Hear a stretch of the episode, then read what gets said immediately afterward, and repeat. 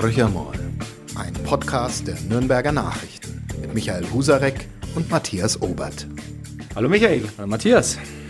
Du bist wieder da.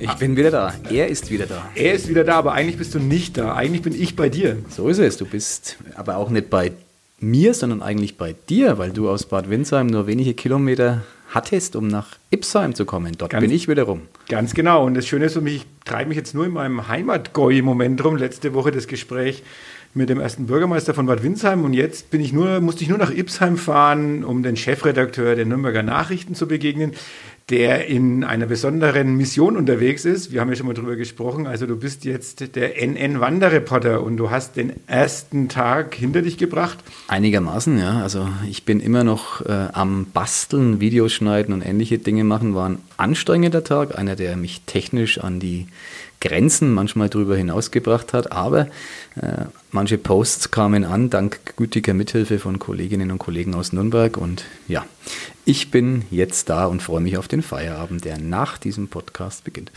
Ja, also die Arbeit ist für dich äh, noch nicht zu Ende, aber äh, wo ist es denn losgegangen? Also erzähl doch mal ein bisschen, weil für unsere Zuhörer ist es ja gar nicht so einfach zuzuordnen. Äh, du bist in Ipsheim angekommen und wo bist du losgelaufen? Ging heute früh in Suckenheim los, wo ich erstmals in meinem Leben zu Gast war, bisher wirklich noch nicht mal davon Kenntnis genommen was an mir liegt, äh, weil ich einfach sehr selten im Landkreis Neustadt-Aisch oder in Westmittelfranken unterwegs bin. Von Sugenheim äh, über den Berg, die letzten Ausläufer des Steigerwaldes, so habe ich es gelernt, äh, ins Dutzental hinabgestiegen und dort bei einem herrlichen Wasserschloss, das eigentlich verschlossen ist, ähm, davor gestanden, den Hausverwalter ähm, getroffen, der hat aufgesperrt und dann ging es weiter talaufwärts ähm, Richtung äh, Rüdisbronn, genauer gesagt auf den Spielberg. Da habe ich den Stadtförster von Bad Windsheim getroffen, der mir einen Waldcrashkurs erteilt hat. Und danach ging es dann äh, erst durch den Wald, das war noch schön, dann auf der Straße, das war knalle heiß, ähm, Richtung Kaupenheim und Ipsheim. Und da bin ich glücklich angekommen. Ja, ist ja, glaube ich, für die Wanderreporter wirklich ein sehr anstrengendes Wandern. Dieses Mal ist es das zweite Mal, dass die Wanderreporter, die NN-Wanderreporter unterwegs sind. Und äh, es ist extrem heiß. Also die, deine Vorgängerinnen, muss man sagen, also losgelaufen ist ja die Eva Sünderhoff, mhm. die hat die Stadtläuferin gemacht und dann danach die Birgit Heidingsfelder, von, dem, von der du heute früh den Stab sozusagen, oder der Handystick wird, glaube ich, immer so Handystick wird übergeben. genau, übernommen hast. Äh, die, die, haben beide reichlich zu kämpfen gehabt, aber auch du hast heute schon gemerkt, dass das wirklich ähm, alles andere als ein Vergnügen ist, weil Einerseits ist es die Hitze, klar, die macht einem zu schaffen, aber ihr habt auch wirklich einiges zu tun, weil äh, diese Geschichte ja als crossmediales Projekt angelegt wurde. Und es äh, ist also nicht so, dass der Wanderreporter jetzt so ein bisschen durch die Gegend schauen kann und sagt, okay, guck mal, wo gibt es was zu trinken, wo gibt es was zu essen und lass es mir gut gehen, sondern ganz das Gegenteil. Also ihr habt äh, Leute, die ihr, die ihr trefft, die ihr befragt und ihr macht Videos, ihr macht Bilder, ihr bestückt einen Live-Ticker was ist noch alles dabei? Ihr schreibt für mehrere Ausgaben? Genau, für die Lokalausgaben, in meinem Fall Fränkische Landeszeitung Neustadt-Aisch und die äh, Winsheimer Zeitung und den Regionalteil der NN. Also man ist wirklich, ist ein erfüllter Tag, aber das ist ja auch der Sinn der Übung. Ich finde es total gut, dass ich ähm, heuer mitmache, weil dann weiß ich auch, was ich von den Kollegen verlange und äh, das ist ehrlich gesagt nicht wenig. Aber ich glaube, diejenigen, die so ein Cross-Media-Projekt mitmachen, die sind hinterher einfach fit. Also das Thema Tickern schreckt mich jetzt ehrlich gesagt auch nicht mehr. Ich habe es ein paar Mal vorher rudimentär gemacht, heute den ganzen Tag. Also es hilft, wenn man da übt und dranbleibt, dann äh, gewinnt man auch Vertrauen zu dieser Art des Journalismus. Ja, das kann ich natürlich als Onliner nur bestätigen. Wäre dich deiner Spezies an. Ja, genau. Ähm, wobei wir jetzt, glaube ich, nicht mehr die spezielle Spezies sind, sondern es ist wie immer, du hast halt ein bestimmtes Handwerkszeug, das hat sich verändert. Äh, ich, ich, weiß auch, dass Kollegen dabei waren oder sind, also der Kollege Matthias Kronau, der das Projekt ja äh, eigentlich erfunden hat oder miterfunden hat, und, und sehr viel Herzblut reinsteckt, der immer wieder betont, ähm, dass man ja mit so einem iPhone eigentlich keine vernünftigen Bilder machen kann. Also ich erinnere mich noch an letztes Jahr, wo wir bei der Konzeption waren, da hat er ja wirklich allen Ernstes verlangt eigentlich, dass wir alle mit einer, oder nicht wir, also ihr mit einer Spiegelreflexkamera genau, lauft. Gedanken haben wir eben schnell wieder ausgetrieben. genau. Schon aus Gewichtsgründen. Und da kommt das Pragmatische dann durch eigentlich und andererseits ist es dann doch so, dass du feststellen kannst, dass du mit so einem Smartphone überraschend gute Bilder machen kannst und gerade für so ein Live-Ticket das eigentlich ideal ist, weil ich mache aus einem Gerät raus, bediene ich die verschiedenen ähm, ja, Formate, die ich bedienen will und es geht eigentlich dann auch relativ flux. So ist es. Ich glaube, äh, weniger ist in dem Fall echt mehr, weil man muss das Zeug ja auch mit rumschleppen und ähm, der Sinn und Zweck von dem Projekt ist ja jetzt nicht, dass wir ähm, Skandale in der Kommunalpolitik unterwegs aufdecken, sondern schnell in kurzen Intervallen berichten. Das sind meistens Bilder und kurze Texte. Und ähm, ich finde es einen interessanten Streifzug durch die Region. Äh, ich habe ja auch das gelesen, was meine beiden Vorgängerinnen ähm, getan und gemacht haben. Fand es sehr inspirierend. Man lernt was äh, über die Region und äh, ich freue mich jetzt schon aufs nächste Jahr. Bin gespannt, was wir da tun, ob wir Wanderreporter auf die Strecke schicken oder vielleicht mal eine Radtour durch die Region machen. Das könnte ich mir auch sehr spannend vorstellen. Mal gucken, was da kommt.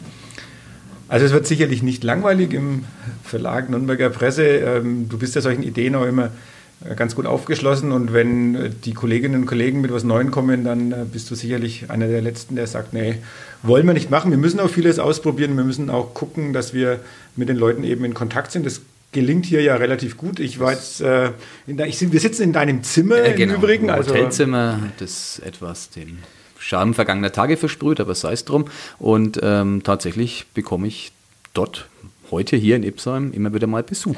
Genau, also es klopft vorhin, ähm, junger Mensch steht vor der Tür, sagt, äh, Sie sind doch der, der da hier jetzt durch die Region wandert äh, und er will, will mit dir sprechen. Also du bist äh, genau, vor die Tür gegangen, ihr habt irgendwelche Geheimnisse ausgetauscht. Das war der Ingo aus äh, der Nähe von Neustadt Aisch, der eigens nach Feierabend hierher gefahren ist, weil er, spricht für deine äh, Art des Journalismus, ähm, weil er online auf dem Ticker verfolgt hat, dass ich heute hier in der Gegend bin und da wollte er ein paar äh, Tipps für Gaststätten für den morgigen Tag, meine nächste Etappe loswerden und der war beileibe nicht der Einzige, finde ich sehr interessant. Äh, als ich in Ipsheim ankam, ich habe kaum das Ortsschild passiert, hat mich ein älterer Herr ähm, eingeladen ins Auto und hat gesagt, Sie sind doch der NN-Wanderreporter, ich muss Sie unbedingt mitnehmen. Ich habe sofort Ja gesagt, weil ich wirklich äh, völlig durchschwitzt und fertig war von, von dem Laufen. Und die Strecke führte zum zweiten Bürgermeister in dessen äh, wunderschönen Hof, der natürlich ein Hobbywinzer ist. Und wie es kommen musste, gab es dann ein kleines Gläschen Silvaner. Und wir waren im Plaudern über den Wein und die Bedeutung des Weines für Ipsheim und das wiederum ist dann Teil der Berichterstattung in unserem Regionalteil geworden. Also insofern ähm, sehr interessant. Hier ist ein direktes Ping-Pong-Spiel zwischen Lesern und äh, der Redaktion und das ist der Sinn der Übung. Ja, und ähm, wir reden sozusagen jetzt auch über die leichten Themen dieses Mal, äh, bislang zumindest, weil eigentlich äh, hat sich ja unser Podcast immer mehr so ins Politische äh, entwickelt und wir haben immer so die, die Landespolitik, die Regionalpolitik, alles unter die Lupe genommen. Ich hatte ja letzte Woche auch mit dem Bürgermeister mal so ein bisschen versucht, mhm. aus der Sicht äh, des Kommunalpolitikers, der auf dem Lande mit äh, den diversen Problemen zu kämpfen hat, äh, über die wir auch immer wieder gesprochen haben, also seine Sicht der Dinge, die ähm, als CSU-Bürgermeister durchaus nicht immer mit der Landeslinie übereinstimmt, sondern da durchaus auch kritische Töne kommen, äh, wobei natürlich auch ähm, so ein Mensch immer wieder betonen wird, ähm, wie viel Gutes die Staatsregierung äh, fürs Land tut. Aber es ist bei weitem nicht genug und ähm, Zumindest kann. Das wurde, ja. das wurde mir heute in Ipsheim hier übrigens auch gespiegelt im Gespräch mit dem Bürgermeister. Ich habe äh, ihm freudestrahlend gesagt, ähm, nachdem ich ihn gefragt habe, was in seiner Gemeinde so ansteht, ähm, na, freuen Sie sich auch über die Abschaffung der Straßenausbaubeitragssatzung und äh, da hat sein, seine Gesichtszüge entglitten, weil er sagt, es kostet die Kommune hier in Ipsheim ähm, äh, einige hunderttausend Euro, die sie von den Bürgern äh, kassiert hätten. Und er ist sich eben nicht ganz so sicher, ob das Geld dann tatsächlich, so wie es äh, ja im Grunde versprochen ist, vom Freistaat anfließt. Also äh, da habe ich auch gelernt, ähm, das, was in München verkündet wird von der Landesregierung, ist noch lange nicht das, was in den Gemeinden zu Jubelrufen Anlass Ganz klar. bietet. Es gibt nämlich eine Reihe von Gemeinden, die haben die Straßenausbaubeitragssatzung schon vor langer, langer Zeit, also relativ langer Zeit eingeführt. Das ist eine geübte Praxis. Mhm. Und äh, ich kann mir gut vorstellen, auch in, in Orten, wo eine Zeit lang, also wenn jetzt ein Ortsteil die, die Straße saniert wird, dann hat man dort ein, das Geld kassiert. Jetzt wird die Straps äh, abgeschafft. Das heißt, wenn jetzt, sagen wir mal, im, im Hauptort die Straße saniert wird, muss auf einmal keiner mehr zahlen. Also das sorgt natürlich auch für böses Blut innerhalb von solchen Gemeinden, wo eh ähm, zwischen Ortsteilen und Hauptort immer sehr kritisch geschaut wird, wer bekommt was ab äh, und warum bekommen die das eine und die anderen bekommen das andere nicht. Also das ist sicherlich auch ein Thema, das hat dann äh, mehr Facetten, als wir manchmal so genau. zu glauben, äh, zu wissen. Und wir vielleicht auch als Journalisten dann Neues dazulernen, weil es in unserer Berichterstattung in der Form vielleicht bislang auch noch gar nicht so stattgefunden hat. Ja, weil wir ja immer auf die Multiplikatoren hören und das ist schon auch was, was, was ich mitnehme aus meiner kurzen Wandertour. Ähm, mehr hingehen zu den Menschen, mehr zuhören, ähm, da nimmt man ziemlich viel mit. Also ich habe über das Thema Wein, Markt bei Neuklingen, heute ganz viel gelernt, was mit meinem Vorwissen äh, sich nicht in Deckung bringen ließ. Ähm, ich habe immer gedacht, Hitze ist gut für Wein, ist Quark, wurde mir von zwei Winzern so gespiegelt, ähm, hat viele Probleme, die es nach sich zieht, die Hitze. Also ich glaube, wir müssen einfach mehr mit den Betroffenen reden, das ist eine banale Erkenntnis, aber eine, die wir im Journalismus vielleicht manchmal vergessen, weil wir einfach glauben, wir kommen gar nicht mehr rum und raus und äh, ich denke, mehr Reporter auf die Straße ist das Gebot der Stunde. Ja, und damit hätten wir ja auch gleich ein Thema, wo man die Menschen draußen fragen kann und eigentlich auch muss. Und zwar, ähm, vielleicht ist es ein Sommerloch-Thema, aber vielleicht auch nicht. Also die Wiedereinführung der Bundeswehr, die jetzt die CDU ähm, ins Spiel gebracht hat. Eigentlich ein spannendes Thema. Mhm. Ich glaube, jeder von uns hat ja so seine Erfahrungen mhm. damit. Also ich selber war natürlich nicht bei der Bundeswehr. Glückwunsch, also ich, ich war dort. verweigert, aber deswegen kannst du vielleicht als erstes mal erzählen, wie war es denn so bei der Bundeswehr? Naja, das ist jetzt eine wirklich extrem subjektive Sichtweise, meine ganz, ganz persönliche. Ich erzähle es gerne, ähm, schäme mich auch dafür nicht. Ich war dort, das war einer der größten Fehler meines Lebens, dahin zu gehen, ähm, war ein 15-monatiges Saufgelage, anders kann man das nicht formulieren, an dem ich teilnahm, wohlgemerkt. Also bin jetzt nicht der, der äh, hier Lob verdient hätte. Ich habe mitgemacht. Ich habe dann, weil ich wirklich die Faxen dick hatte, irgendwann beschlossen, ich verweigere, weil wir auch der Dienst mit der Waffe, also das Schießen auf der Schießbahn und so, fand ich sehr, sehr schräg. Und ähm, für mich ist die Stimmung, meine persönliche, gekippt, als der staatsbürgerliche Unterricht begann und, äh, begann und ständig Szenarien gespiegelt oder gespielt wurden, ähm, die sozusagen einen Angriff aus Osteuropa suggerierten und wie man sich denn dagegen wehren müsse. Und das fand ich absurd, habe da argumentativ auch dagegen gehalten, bekam mir nicht sehr gut. Äh, nicht nur, dass ich nicht befördert wurde, damit konnte ich gut leben, ähm, sondern äh, ich habe auch viele Wachdienste schieben müssen an den Wochenenden, Strafaktionen, anders kann man es nicht formulieren. Kurzum, ich habe dann hinterher verweigert, was sehr beschwerlich war. Da muss man gute Gründe haben, äh, weil man ja irgendwann mal dabei war und so eine Knarre auch in der Hand hatte. Aber ich bin dann immerhin da bin ich froh drüber, noch ein anerkannter Kriegsdienstverweigerer geworden. So viel zu meiner Bundeswehrzeit. Du hast es, glaube ich, besser gemacht in dem Naja, ich habe es eigentlich nicht unbedingt besser gemacht. Ich habe, glaube ich, unglaubliches Glück am Ende ähm, gehabt, weil es bei mir lange Zeit überhaupt nicht klar war, wie es rausgeht. Da waren formalrechtliche Dinge auf einmal im Spiel. Also ich habe verweigert und habe dann wie in Bayern üblich ähm, die erste Verhandlung verloren. Also das, das war jedem immer klar. Äh, du warst zwar mit Rechtsanwalt schon dort, aber auch der hat gesagt, wir haben keine Chance. Das ist immer so in Bayern. Du verlierst die erste Instanz. Du kannst so gut vorbereitet sein, wie du willst. Und genauso war das auch. Das war ein extrem äh, knorriger äh, Richtertyp. Also da gehst du rein und in dem Moment hast du eigentlich auch schon gewusst, dieses Ding ist nicht zu gewinnen. Ähm, man ist aber gut vorbereitet auch auf diese, man beschäftigt sich ja mit dem Thema. Das war ja mhm. nichts, was man so irgendwie aus dem hohlen Bauch immer schnell, mal raus schnell entschieden hätte, sondern hat sich darauf vorbereitet, hat auch natürlich auch manche Sachen gelernt, wo du sagst, das ist jetzt nicht in der üblichen Argumentation, sondern das muss man halt sagen. Aber du hast dich sehr intensiv mit dem Thema auseinandergesetzt. Ich habe damals ähm, durchaus aktiv mitgearbeitet bei der Deutschen Friedensgesellschaft und dem, den, den, den Vereinigten Wehrdienstverweigerern. Ähm, aber das hat alles nichts genutzt und äh, dann hat es mit der Zustellung irgendwie nicht in der Form hingehauen, wie es hinhauen hätte müssen mit dem Urteil, weil dann musst du deinen Widerspruch einlegen. Und ähm, dann hat es bei mir zweieinhalb Jahre gedauert, bis es überhaupt mal zu einer zweiten Verhandlung kam. Und äh, da bin ich dann wieder super vorbereitet mit meinem Anwalt hin. Und dann wurde mir erklärt, ähm, dass mein Widerspruch eigentlich nicht rechtzeitig eingegangen ist. Und äh, damit äh, war ich vor da vor einer Entscheidung gestanden, ich musste nochmal neu verweigern oder, ähm, ja, oder zur, zur Bundeswehr. Bundeswehr. gehen. Und neu verweigern hat aber bedeutet, dass ich auch das Risiko eingehen, dass ich äh, vom Studium ähm, rausgeholt werden hätte können. Also das war sehr eigenartig. Aber am Ende ist es für mich insofern gut rausgegangen, dass ich dann in den Modus gefallen bin, als dann die Bundeswehr, äh, dieses Einziehen in die Bundeswehr, das Alter herabgesetzt wurde. Und dann war ich auf einmal drunter und dann ähm, musste ich gar nichts mehr tun. Also Glücksfall, aber im Prinzip mit einem Damoklesschwert über Jahre hinweg gelebt. Das war jetzt äh, wirklich kein Spaß. Und wenn man sich, die Frage muss man sich doch eigentlich stellen, wieso kommt man eigentlich jetzt mit so einer Idee? Weil ich habe Freunde, im Freundeskreis von mir sind Leute dabei, die hatten sehr bewusst auch verweigert. Die wurden dann zwangsweise eingezogen, die hat man dann in eine Sanitätskolonne mhm. gepackt.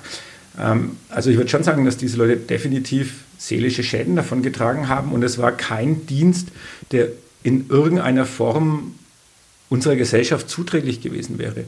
Und es spiegelt so ein bisschen auch in den Kommentaren, in Online spiegelt sich das im Moment wieder, wenn die Leute nicht nur von Saufgelagen, das ist, glaube ich, äh, durchaus gang und gäbe gewesen bei der Bundeswehr, aber auch davon berichten, dass Vorgesetzte, die halt einfach völlig inkompetent waren, die aufgrund ihrer Position letztendlich diese Position ausgenutzt haben, um Leute zu unterdrücken, um sie klein zu machen. Also dieses Macht und Gehorsam äh, wurde da in, in, in äh, perfekter Form eigentlich dann durchexerziert. Und ich weiß nicht, ob das Sinn und Zweck ist, zu solchen äh, Dingen wieder zurückzukehren.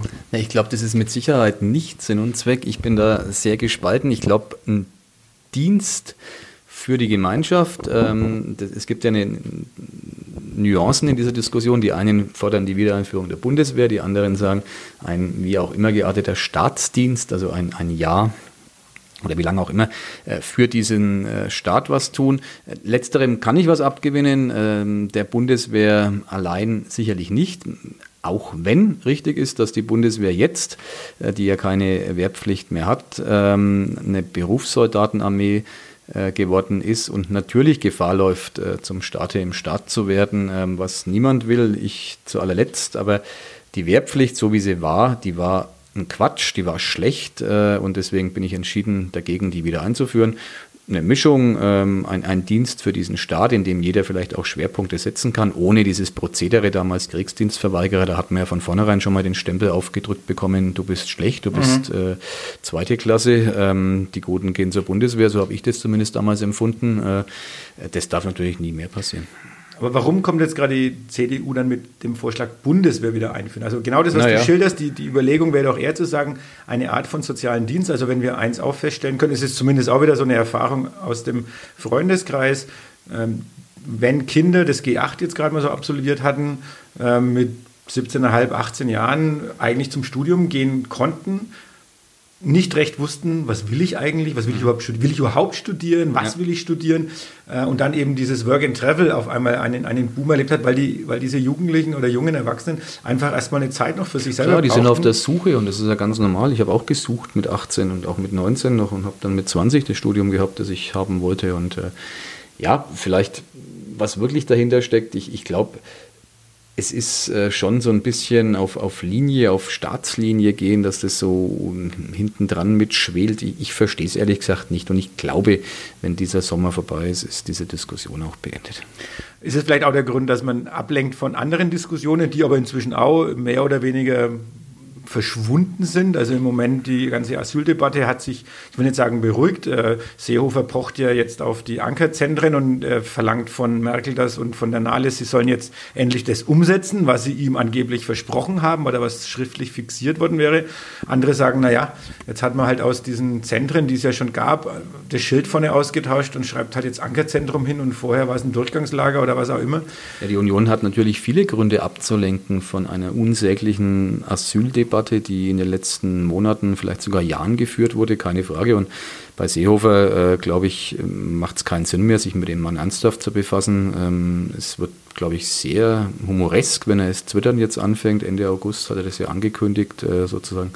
Der kleine, endlich den Fake News entgegentreten. Der kleine Trump, genau. Ja. Also äh, was auch immer er davor hat, ich weiß es nicht, ob er Donald Trump äh, nacheifert, um seine Wahrheiten zu verbreiten oder whatever. Also über den Mann, glaube ich, ähm, kann man nur sagen, hoffentlich schafft er es, dass er loslässt. Ich wünsche es ihm von ganzem Herzen, dass er einen Absprung hinkriegt ähm, zu Lebzeiten. Das ist wirklich das, was, was ich ihm gönnen würde. Ähm, aber ich glaube es ehrlich gesagt noch. Dann springen wir noch zu unserem äh, Landesfürsten, der auch im Moment ziemlich ähm, in der Bredouille steckt, hat man den Eindruck, und auch nicht so recht weiß, wie er da rauskommen soll. Also er tourt zwar durchs Land, also er macht seine seine Wahlkampftour, ist, ist aller Orten äh, mhm. unterwegs, lässt sich von seinen Fans bejubeln, das ist ja legitim und gut, äh, aber er beschwört da eine heile Welt und gleichzeitig gibt es im Moment Umfragen, die in, die CSU wirklich zwischen 38 und 40 Prozent, also mhm. fernab der absoluten Mehrheit ähm, zeigen und gleichzeitig eine Umfrage, sind sicherlich immer nur Stimmungsbilder, aber dass er der am schlechtesten bewertete Ministerpräsident aller Bundesländer ist, und zwar von seinen, von seinen eigenen Leuten. Genau, also. der unbeliebteste Landeschef der Flächenländer, muss man immer sagen, ja, also nicht die Stadtstaaten, ja. die es ja auch gibt. Aber das allein wird Markus Söder schmerzen. Er ist ja jemand, der durchaus auf Umfragen schaut, das ist ihm wichtig. Äh, ähm, kann ihm nicht gefallen, wird er auch daran arbeiten. Ich finde, er muss sich nicht wundern, weil das die Performance, die er sozusagen abgegeben hat, äh, auch wieder Stichwort Asyldebatte und äh, seine äh, ja, unsäglichen äh, Vokabeln wie Asyltourismus, die er jetzt nicht mehr benutzt, hat er gelernt. Aber äh, klar wird es eine Folge haben, wenn man mit solchen Wörtern um sich haut. Ähm, und die Folge, die Rechnung sozusagen, die wird ihm jetzt präsentiert äh, mit Umfragentiefs aller Orten für die Partei, für ihn persönlich.